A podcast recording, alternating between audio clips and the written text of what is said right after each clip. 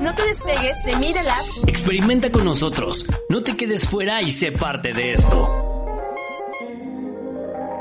Síguenos en Facebook y en Instagram para la experiencia completa.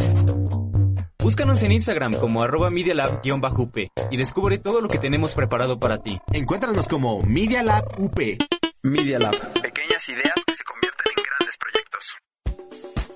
Ella es Samia. Hola, soy Samia.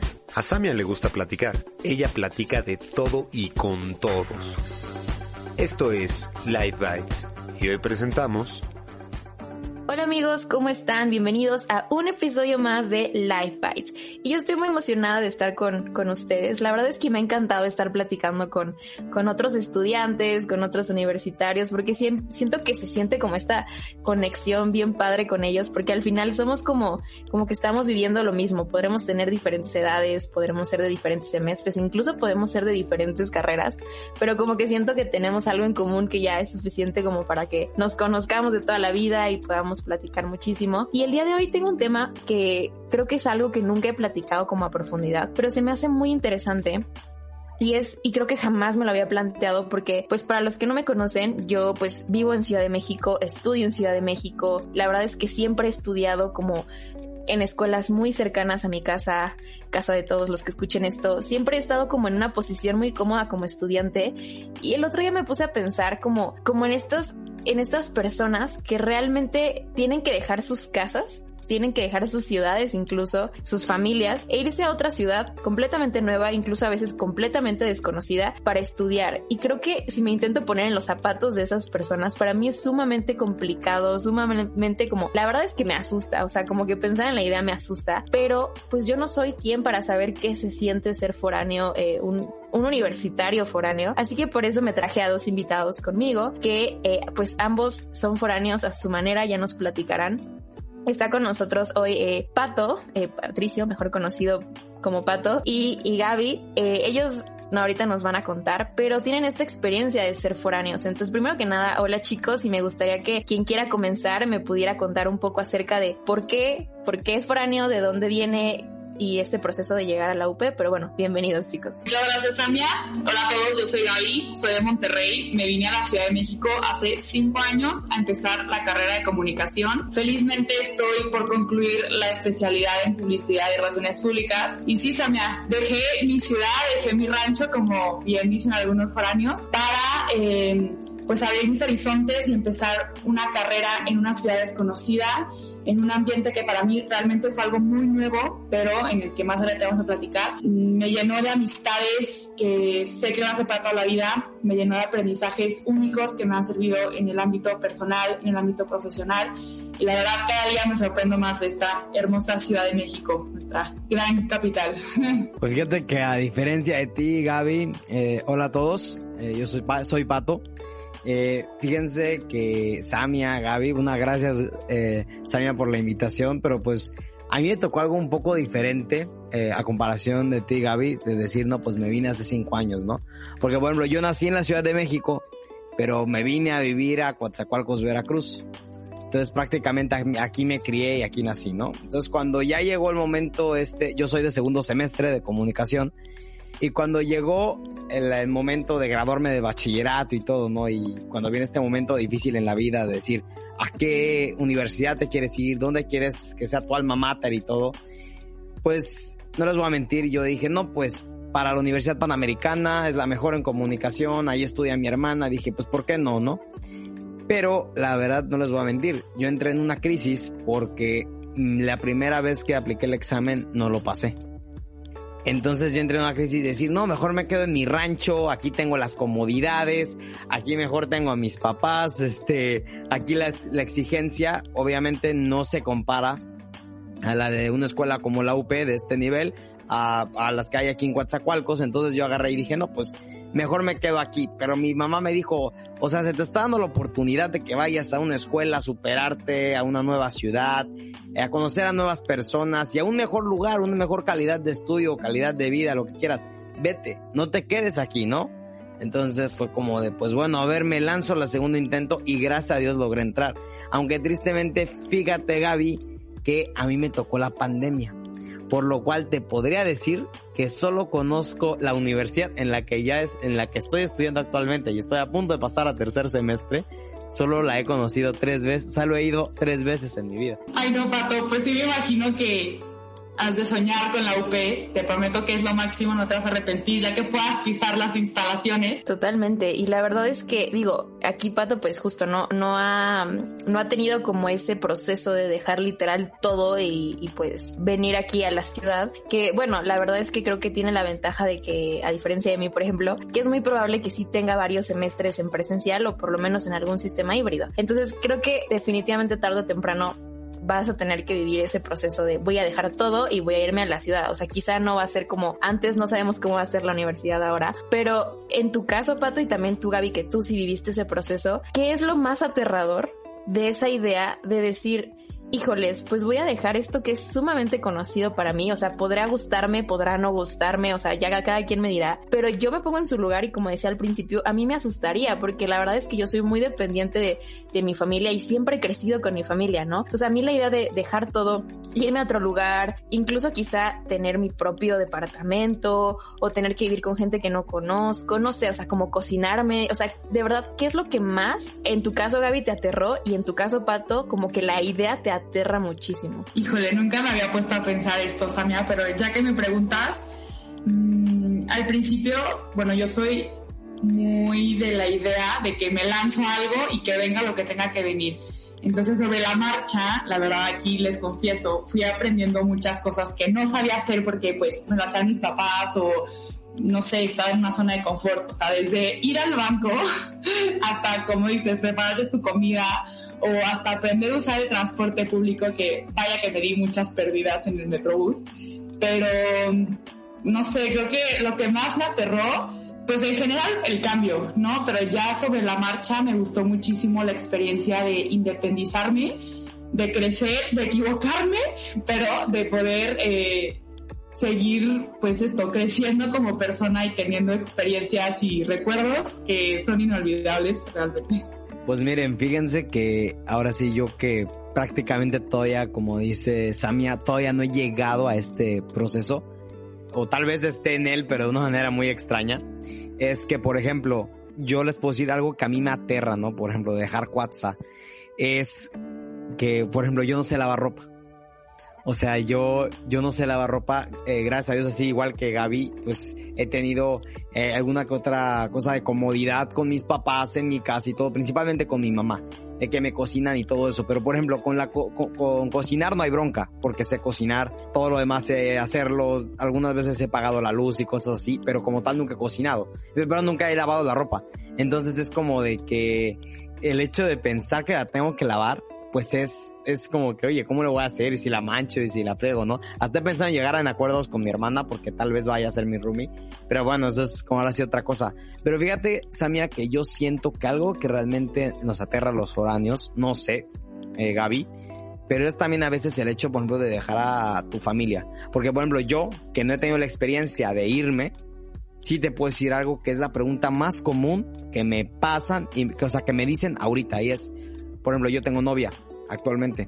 Y es, oye, y como es más pequeña, más chica que yo, es como de, oye, ¿y si, y qué vas a hacer cuando te vayas, no? O sea, esa es una pregunta como que ese tabú que existe de que, oye, ¿qué vas a hacer? Es como de que, oye, nada más deja que la vida fluya, o sea, todavía no sé qué voy a hacer si todavía no me voy, ¿no? O sea, como que aguanta. Sí, Pato, 100%. Dejar a la familia sí es un golpe muy fuerte y en tu caso dejar a la novia, bueno, esperemos que la novia se pueda venir a México o tú puedas ir, este, pues seguido a visitarla pero sí, realmente es una pregunta, como bien dices, que uno se hace y que la gente te hace, ¿no? De ¿qué vas a hacer?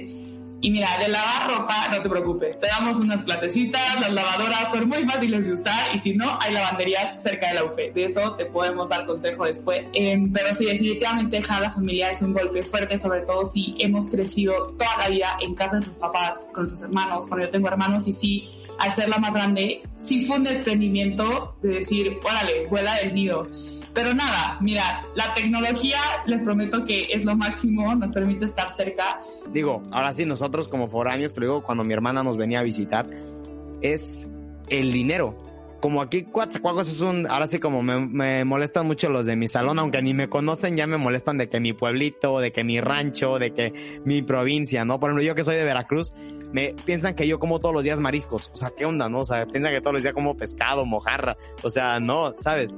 Y por ejemplo, aquí lo fuerte es que, pues digo, un foráneo, te consta, pues es como que te mandan tu dinerito para sobrevivir en la semana.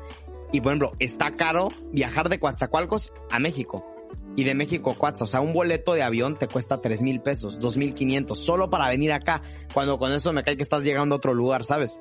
Sí, y la verdad es que ahorita que Pato dijo lo de su novia, es que creo que justo ese es el tema con, con ser foráneo. O sea, creo que a veces lo, lo, limitamos a lo académico o como me voy a ir a estudiar y ya. O sea, creo que hay un chorro de cosas que influyen en la decisión y justo hace, hace unas semanas hicimos un episodio del podcast hablando como esta decisión cuando te, das cuenta que te equivocaste de carrera y te tienes que cambiar, ¿no? Y entonces hablamos como de estas crisis existenciales y de tomar una decisión así. Y ahorita lo pienso con ustedes y digo, híjole, es que cuando tú dices, voy a ir a estudiar a otro lado, o sea, no solo es como pensar en, no solo es como tan simple como decir, ah, esa es la carrera que quiero y la universidad que quiero ya. O sea, creo que es como pensar un chorro de cosas que la neta, o sea, si nos ponemos, por ejemplo, en el papel de Pato, que hace apenas unos semestres era un chavo de prepa, que en prepa la verdad es que uno apenas y está consciente de que quiere estudiar y entonces luego meterle toda esa, como ese peso de decir, ahora voy a vivir solo, voy a dejar quizá una novia, familia, yo soy administrador de mis finanzas, o sea, creo que la verdad es que ser foráneo, a veces creo que no le damos ese peso y ese valor que ustedes se merecen porque la neta es que a la edad en el que tomamos esa decisión no estamos como tan maduros como ahorita y entonces creo que es justo un paso de valentía bien enorme. Y ahorita que los dos están platicando se me vinieron a la mente dos, dos temas. Y el primero es como lo que decía Pato, ¿no? De que sus amigos piensan que él come mariscos como todos los días. Y quisiera hablar como de esta brecha cultural, porque estamos muy conscientes de la brecha cultural que existe cuando viene un, extranjero, que de algún otro país y lo que sea. Pero yo he vivido en carne propia y sobre todo en clases presenciales. Eh, tengo amigos eh, pues de otros lugares, ¿no? Justo la hermana de Pato es, es, es, es mi amiga, eh, tengo amigos de Tabasco y demás. Y me di cuenta de que sí existe como una brecha, pues no sé si cultural o cómo llamarla, pero sí hay una diferencia bien cañona de alguien de otro estado del mismo país. Entonces yo quisiera como ver con ustedes, tanto Pato que lo ha vivido en línea, como eh, Gaby que lo ha vivido presencial. O sea, ¿cómo es ese shock cultural neta de llegar a la capital o de hablar con gente de la capital? Pues mira, me encantó tu término de brecha cultural. Me, yo siento que queda como anillo al dedo porque no manches, Samia. Te lo juro, si te platicara las pláticas que he tenido con los de mi salón. Bueno, ¿sabes cuál es mi mayor trauma con, ahora sí, con respeto con ustedes? Es que, aunque yo haya nacido en la Ciudad de México, yo como empanadas. O sea, para mí la empanada es la quesadilla frita. Lo que para ustedes es quesadilla frita. Eso se me hace algo muy loco porque es como que yo aquí en, eh, en Coatzacoalcos llego y voy a cualquier lugar es como, oye, dame unas empanadas con queso, ¿no? Entonces como que hay muchas palabritas, muchas cuestiones que uno puede sacar, te lo juro, enormes. O por ejemplo, a mí me dicen mucho, oye, es que los veracruzanos hablan con muchas groserías. Yo ya no sé, o sea, de lo ya hasta a veces pena me da hablar ahí, ese, o sea, con mis compañeros de la Ciudad de México porque es como de, me pueden oír muy vulgar, pues no es como, o sea, no muy, no vulgar, grosero pero no es como que lo haga así, o sea, yo así hablo y me lo han dicho de muchos de Veracruz, pero si hay, no sabes, son cosas abismales la diferencia, yo creo. Sí, la verdad es que ya que lo mencionan, eh, Samia y, y, se me vienen a la mente muchísimas cuestiones. A ver, si, si tendría que mencionar solo algunas, la primera, Pato no me dejaba mentir, es el acento. A mí ya se me quitó un poco el acento del norte, pero me pasaba que en mis primeras materias, cuando tenía que exponer, en, en Monterrey, eh, bueno, en el norte hablamos muy, muy golpeado, ¿no? Muy seco. Entonces yo pasaba a exponer y tuve una maestra que en cuanto empezaba ya mi presentación, me paraba y me decía, Gaby, Gaby, no te enojes. Y yo, no, no estoy enojada, ¿no? Y, y, seguía presentando, ¿no? No, Gaby, en serio, o sea, tranquila, o sea, lo estás haciendo muy bien, no te enojes. Y yo, y ya me acababa enojando, ¿no? Y yo, es que así hablo, ¿no? O, sí me pasaba mucho que mis compañeras eran de que, eres muy directa. Y yo, no, no, no, a ver, pero es con amor. Entonces, una cosa es si es el acento, si es el modo de hablar, pero como dice Pato, no, es que no quiero ser maleducada, simplemente así hablo, ¿no? Pero a donde fueres, haz lo que quieres, ¿no? Por primera, en primer lugar. En segundo lugar, también, como dice Samia, las palabras, los términos, así, cosas que me acuerdo ahorita, eh, en Monterrey, el granielote es lo que aquí es el esquite. O el, en Monterrey, la palabra helado o sea, de, de nieve, de, sí, de, de nieve, de comer, de postre, la palabra helado es como de, oh, qué, qué educada eres diciendo helado o pasto. No, o sea, el pasto es acate y el helado es nieve. Entonces hay muchas palabras que luego digo, ¿me están entendiendo o, no? O no sé si me estoy dando a entender bien, pero bueno, las palabras también son otra. Y como dice Samia, o, como dice Pato más que dice, la gente piensa que come mariscos todo el tiempo. A mí me, me preguntan que si todos los días hay carne asada, o que si todos los días uso botas así de las picudas, o que si traigo mi sombrero y que si ando en mi caballo. Y yo, mire, ni tengo botas, ni tengo sombrero, ni tengo caballo. Sí me gusta la carne asada, sí se come todos los fines de semana, cosa que extraño. Este, la verdad es que en el norte hay muy buena carne, pero sí, realmente sí es un shock eh, cultural y es padre, ¿no? Aprender de la gente de acá y que la gente de, de pues sí, este centro-sur del, del, país aprenda que allá arriba en el norte no es puro desierto y cactus, ¿no? También hay muchas cosas. Pero sí, Pato, me imagino que también te pasa porque es, es muy interesante este, este intercambio cultural que se tiene en las aulas de la UP. Me imagino, sí, y creo que he decidido ahorita escuchándolos que este episodio se va a llamar Lo que callamos los foráneos, porque sí creo que hay un buen de cosas que la verdad es que viven todos los días. Y ahorita estoy pensando justo, a mí se me hace bien, bien padre, la verdad. Yo nunca había tenido amigos de otros, pues de otros estados, y creo que eso también es algo bien bonito de la universidad para los que nos están escuchando. De verdad conoces, o sea, es impresionante, como que no, no te esperas conocer a gente de tantos lados, o sea, bueno, por lo menos en mi generación había muchos foráneos de muchos estados y también había gente de otros países. Eh, por ejemplo, yo tengo un amigo argentino, entonces la verdad es que como que es bien padre y sí es como muy rico culturalmente hablando. Y yo me acuerdo de mi amiga, que tengo una amiga muy cercana que es de Tabasco, y siempre era, bueno, sigue siendo bien divertido como que nos cuente su vida, porque sí te das cuenta de la enorme diferencia que hay. O sea, ya ahorita que está ya en casa eh, por, la, por la pandemia, de pronto nos mandaba fotos como de animales exóticos en la calle. La vez que hubo las inundaciones nos mandó fotos de cocodrilos a media calle. Entonces, uno como chilango, que la verdad es que podremos ser una capital y una ciudad muy grande y lo que sea, pero nos falta esa diversidad, la neta. Entonces, como que ver esas cosas, por lo menos a mí, me divierte un chorro, se me hace bien interesante. Eh, pero también quisiera saber como al revés, o sea, como a un foráneo, ¿qué es lo que más le choquea de un chilango o de nosotros aquí en Ciudad de México? O sea, ¿qué es como lo que de verdad dicen, híjoles, eso no me encanta, lo extraño mucho. Fíjate, no sé qué piense Gaby con esto, porque no sé como tal, no tengo muchos amigos regios, ¿no? Regios son de Monterrey. Pero te voy a decir algo. Yo, justo eso iba a decirte. A mí algo que me choquea mucho es el hecho, a ver, no sé cómo decirte, del relajo. ¿Por qué? Porque, por ejemplo, aquí en Veracruz, vaya, yo vivo en una provincia, aquí me, por ejemplo, aquí es de que yo quiero ir a un lugar y me hago 10, me hago 30 minutos al lugar más lejos. O sea, al más lejos me hago 30 minutos. Y en la Ciudad de México te haces 30 minutos casi casi al súper que te queda a 6 cuadras. Entonces, a lo que yo voy es que eh, uno es como que, por ejemplo, cosas que te sacan, son ese tipo de cosas las que te sacan de onda. Y por ejemplo, en el caso de los chilangos es como de que, a ver, yo me desvelo muchísimo. No digo que allá no se desvelen, pero aquí es a lo que voy. Y aquí si me dicen, hey, hay fiesta acá, así sean las 2 de la mañana, es como, sí, vamos, o, es, o son las 10 de la noche. Pero me ha tocado mucho de chilangos de que, es que está muy lejos. Y es como, oye, están en la misma ciudad. O sea, ¿qué, ¿cuál es la diferencia, no? O como es una ciudad muy productiva, muy trabajadora, o sea, de que nunca descansa, pues los padres de familia, la gente trabajadora, pues llega a su casa, se duerme, se levanta a 4 de la mañana para irse al trabajo y todo. Entonces ahí, por ejemplo, no hay muchos ruidos en los condominios. Por ejemplo, yo en la Ciudad de México vivo en un condominio, entonces no puede ser como que mucho ruido y mucho todo. Pero pues yo aquí en Veracruz, te los juro, tengo vecinos que la arman, o sea, arman su fiestón a las 4 de la mañana, 3 de la mañana, un martes. Entonces yo también podría hacer eso sin broncas, pero son cosas que yo sé que pues los chilangos no hacen mucho, ¿sabes? Sí, la verdad, ya que la mencionas, el tráfico, a mí sí me impresionó mucho, pues la frase de, perdón, llegué tarde porque había tráfico en la Ciudad de México, se anula. O sea, ya, ya, ya está choteada esa frase, ya no aplica porque siempre va a haber tráfico. Igual, como tú, Pato, en Monterrey todo está a 5, 10, 15 minutos. Ya cuando te dicen, oye, está como a media hora, te la piensas, ¿no? Híjole, claro, una fiesta a media hora, no. ¿Cómo? Aquí si haces media hora, o sea, si en la Ciudad de México haces media hora y dices, qué delicia, hice media hora, no hubo tráfico. Entonces, eh, eso a mí sí me impresionó mucho que el tráfico ya no es un factor de perdón, llegué tarde o ay, hubo mucho tráfico, ya es como un tema. No que, ay, el clima, eh, hoy hizo mucho calor, hoy llovió, ya no es como de, ay, hoy hubo mucho tráfico. Bueno, ahorita en pandemia todo cambió, ¿no? Pero en definitiva, todo el tráfico sí a mí me, me choqueó. Este, y bueno, la típica, la típica conversación de gente foránea con gente de, de la Ciudad de México es que la quesadilla lleva queso no lleva queso.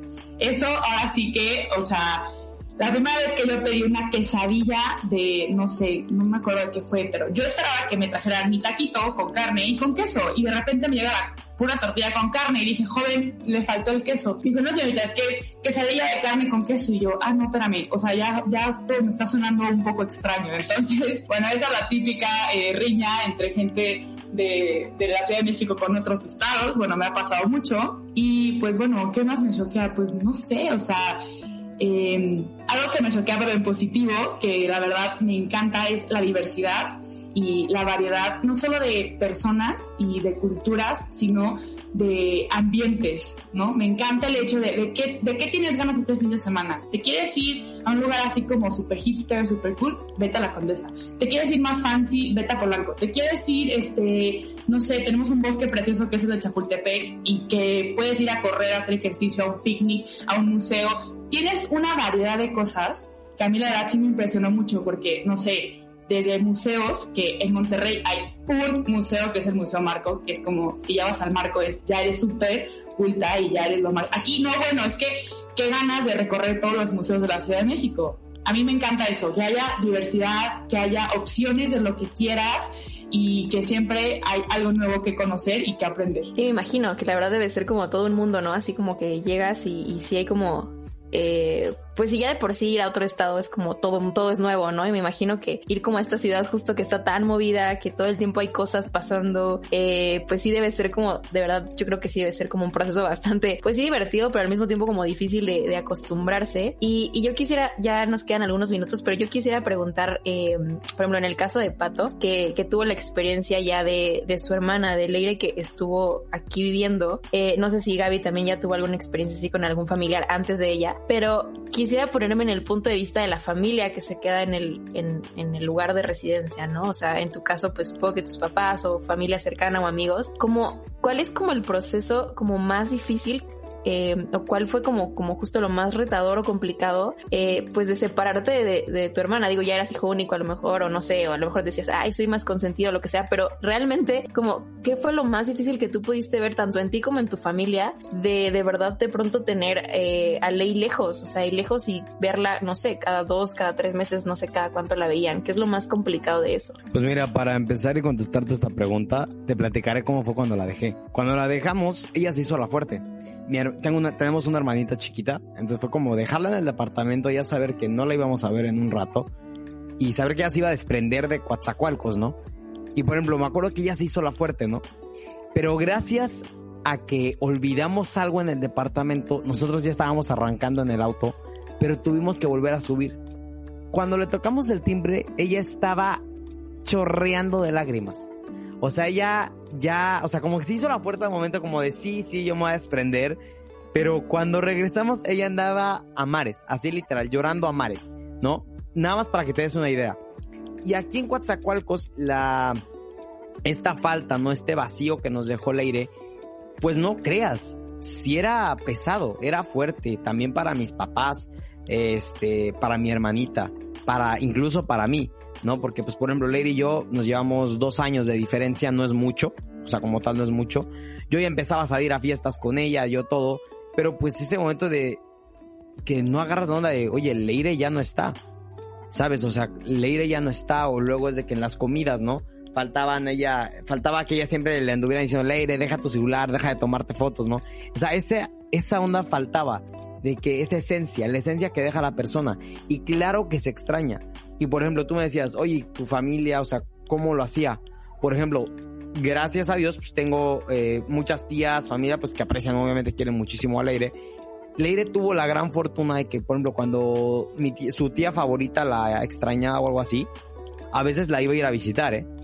Y se quedaba con ella una semana y todo por el hecho de quererla ver. Digo, gente ya jubilada, gente que ya no trabaja ni nada, entonces se daba el lujo de irla a verla. Pero pues es algo que por ejemplo mis papás no pueden hacer o no, no hacían mucho. Pero sin embargo te puedo decir que sí, sí es muy notoria la falta que hay en las personas eh, cuando lo vives desde casa. Y, y pues claro que luego te entra la tristeza, pero como, pero Gaby dijo algo hace rato muy cierto. Quieras o no, mi mamá me platicaba su experiencia cuando ella estudió. Era feo que antes no podías ver a tus familiares para nada y, y tal vez era por una llamada. Pero ahorita la tecnología nos ha acercado a todos. Entonces, por ejemplo, bien que mal con Leire, pues podíamos agarrar y decirle, oye, una videollamada. Entonces ya era como juntar, verlos, ok, ok, tal vez no la tengas físicamente, pero la, la estás viendo, sabes cómo está y todo, ¿no? Pero claro que la falta es fea y al principio sí se siente triste. O sea, a mí sí me tocó ver a mi mamá una que otra vez como que llorando al principio, pues porque la extrañaba, no te voy a decir que no. Ay, Pato, me, conmo- me conmovió demasiado. Pero bueno, qué bonito que, que, que haya esa unidad con tu hermana y con toda la familia. Y bueno, en mi caso, eh, ya que preguntas, a mí me pasó al revés. ¿Qué pasó? Yo no tengo esa, esa perspectiva de quién se queda, porque como les mencionaba, yo soy la primera que sale de casa de mis papás, ¿no? Todos mis hermanos son más chicos que yo. Entonces, eh, pues bueno, espero que me hayan extrañado en estos años. no, sí, la verdad es que también somos muy cercanos y, y sí hemos tenido la fortuna de que yo pueda ir eh, en vacaciones o también que ellos vengan. Ya se volvió, bueno, antes de la pandemia como la tradición que era el viaje familiar del año. Entonces mis hermanos les encantaba venir a la Ciudad de México porque ya yo los paseaba. Los subía al metro, los llevaba a museos, los llevaba a comer a lugares, o sea, no tan típicos. Entonces eh, eran felices mis papás y mis hermanos. Y mm, creo que lo más fuerte de dejarlos, bien que no la tecnología nos permite estar cercano, pero luego también cuando hay hechos eh, catastróficos, me refiero en concreto al temblor del 17, yo ahí sí sentí la preocupación de mis papás de que si hubo un ratito, un, un momento del día que no estábamos comunicados, ¿no? Si fue un, ¿qué pasó? Gaby está bien, sí, no, eh, no entraban las llamadas, ¿no? Esa, en, esa, en esa ocasión sí dije, híjole, ¿no? Como papá o como hermanos, sí ha de ser difícil ver que alguien se va alguien se va de, de, la casa, ¿no? Y que está lejos y que sí, la tecnología y la comunicación y podemos estar cerca a la distancia, pero esa, esa vez sí dije, wow, ¿no? Para mis papás yo creo que sí fue un desprendimiento muy grande el decir, mi hija grande está yendo a otra ciudad a vivir sola. Eh, pero bueno, sí, eh, la verdad es muy bonito estar cerca de la familia, es muy bonito poderlos ir a ver de vez en cuando, que sea, como dice Pato, o sea, una excepción, pero también una alegría, pero también decir, oye, hacemos el esfuerzo de que vengas, de que vayamos y, y pues sí, estar, estar siempre juntos, aunque hayan muchos kilómetros de por medio. Sí, qué, qué, qué fuerte debe de ser, la verdad. Me, me imagino, o sea, me pongo en lugar como de los papás o de algún hermanos, eh, y sí, sí, imagino que debe ser como algo bastante difícil. Eh, al final, pues sí, es como decía Gaby, o sea, es desprenderte por completo de la persona, es soltarla, es darle como esa confianza, que también creo que es un tema bien importante, ¿no? O sea, como eh, familia, pues es darle ese voto de confianza y, y, y pues saber que le diste las herramientas necesarias para que ahora la persona pueda ir y hacer y hacer pues su vida. Y la verdad es que qué admirable no de, de, que por ejemplo en tu caso que tuviste que pasar un, un momento tan complicado aquí en la ciudad porque pues también o sea vas a una ciudad donde todo pasa todo el tiempo no y cada, cada día hay noticias de catástrofes nuevas. Entonces también es una o sea, es como ese paso de fe de los papás. Y ya tenemos literal unos pocos minutitos pero yo quisiera porque esta pregunta siempre así con mis amigos foráneos me, me carcome y no sé si la han pensado y nos pueden contar ahorita y ya para cerrar sobre, bueno, Gaby en, en su caso ya acabó la, licenciatura, pero un foráneo cuando se gradúa, se gradúa con la mentalidad de me voy a quedar aquí para ser chilango o van con la mentalidad de esto es temporal, pero voy a regresar. Digo, yo sé que la vida cambia, ¿no? Y nunca sabemos nada, pero ustedes han pensado, bueno, supongo que Gaby ya, ya lo tuvo que pensar, si este proceso de ser foráneo en la universidad es algo que están viendo como temporal o lo ven ya como un esta va a ser mi nueva vida porque quiero quedarme en la ciudad aunque no sepamos qué nos depara el, futuro. Pues sí, como lo menciona Samia, yo eh, tomé la decisión de quedarme un año más en la Ciudad de México, pero pues bueno, por azares de la vida y por cuestiones que se van presentando, me voy a regresar a Monterrey próximamente. Pero ya que lo mencionas, yo cuando me gradué, la mentalidad que tenía es, vida, sorpréndeme. Ahora sí que las puertas que se abran y las oportunidades que se presenten van a ser lo que van a determinar eh, si me quedo si me regreso, si me voy a otro lugar, porque sí llegué a pensar el, el, el hecho de, a ver, mi rancho va a estar siempre, mi familia va a estar siempre, pero ahorita me encantaría conocer otros lugares, tener más experiencias laborales, tener experiencias personales. Entonces, eh, ahora sí que en su momento mi mentalidad fue lo que la vida presente y en mi contexto concreto, pandemia eh, por delante sí fue un, pues ahora sí que haya trabajo, lo que viene siendo. Pero bueno, más adelante sí me gustaría seguir eh, pues experimentando la vida y creciendo y tomando las oportunidades que se presenten. Es bonita la reflexión que da Gaby porque pues sí es cierto, ¿no? Es como que sabes que siempre tu familia va a estar en un lugar, eh, pero a la vez es, es, bonito el pensar que pues se te están abriendo más puertas, ¿no? Estar en la universidad es eh, que se te abran varias puertas y pues como dice, ¿no? Poder experimentar y conocer. Pero fíjate que hay algo curioso, digo, en mi, en mi caso, había, había un dicho que alguien, no recuerdo ahorita muy bien quién me dijo, decían que quien se va de Cuatza, en algún momento regresa a Cuatza. Yo, vaya, no digo que siempre pase, claro que no, pero llega a pasar, o podría llegar a pasar. Pero, por ejemplo, yo en mi caso siempre he dicho, yo pienso igual, de que, por ejemplo, voy a la Ciudad de México y, por ejemplo, mi idea siempre ha sido, a mí me gustaría irme del país un, un rato, conocer este otro país, la mentalidad de otro país, ¿no? Entonces, eh, yo no, como que tal no he pensado de que qué pasaría después. Es como abrir esa puerta y si bien la vida me regresa a Cuatza, pues a disfrutar de mi familia y de lo que ya tengo aquí. Y si bien me quedo en la Ciudad de México, pues aprovechar las oportunidades que se me abran ahí. Pero sí es una difícil decisión, yo creo, porque es el hecho de pensar o llegar a lo mismo, o sea, no lo mismo, pero como dice Gaby, llegar a donde ya estás establecido, donde ya está alguna parte de tu vida establecida, o ir a recorrer algo más, ¿no? Como un pasajero, algo así. Y Pato, no me dejarás mentir, pero el irte a otro lugar te abre horizontes. Y la verdad, eh, yo invito y recomiendo a todos los que nos están escuchando que si en algún momento de su vida tienen oportunidad de irse un ratito, tampoco toda la vida, a una experiencia fuera de su ciudad, fuera de su zona de confort, háganlo, porque no se van a arrepentir, van a aprender mucho, van a conocer gente increíble, van a crecer. Entonces, ahora sí que es una invitación a todos los que nos escuchan, a ti también, Samia, si en algún momento se presenta la oportunidad, ser foráneo es lo máximo y, y sí lo recomiendo, 100%. Sí, la verdad es que como he podido ver y como todos hemos podido escuchar, la verdad es que ser foráneo no es una tarea sencilla, requiere de muchísimo valor, yo diría que requiere muchísima, muchísima valentía, pues para dejarlo desconocido y aventurarte a este mundo que no conoces, que no sabes qué te espera, no sabes qué vas a encontrar, sobre todo en una ciudad tan caótica como la que vivimos, que literalmente es como sorpréndeme todos los días. Eh, pero creo que al final también ser foráneo te da, como decían ya, herramientas y experiencias que la verdad es que no cualquier cosa te lo da y que no cualquiera se atreve a vivir. Entonces, entonces, pues si los que nos están escuchando son de los valientes que ya se atrevieron a, ser foráneos, a irse, eh, pues aplausos a ustedes y a los que no, como yo, eh, pues la verdad esto es como una probadita de lo que es experimentar esta independencia llevada como al nivel experto, ¿saben? Porque no es una independencia de simplemente me voy de casa de mis papás, sino que es otro nivel irme de casa de mis papás, irme de mi ciudad, de lo que conozco y creo que es un reto que, que creo que todos podríamos como establecer como un propósito en algún momento de nuestra vida. Y pues se nos acabó el tiempo, pero no me queda más que agradecerles chicos por la, por el tiempo que nos dieron y por todo lo que nos contaron, de verdad. Muchísimas, muchísimas gracias. Y pues muchas gracias a todos los que nos escucharon. Nos vemos en el próximo episodio. Esto fue Live Bites. Adiós. Decía Gabriel García Márquez que la vida no es la que uno vive, sino cómo la recuerda para contarla. Esto fue Life Bites. Los hechos, comentarios y opiniones expresadas en este sitio y programas son responsabilidades de quienes los emiten.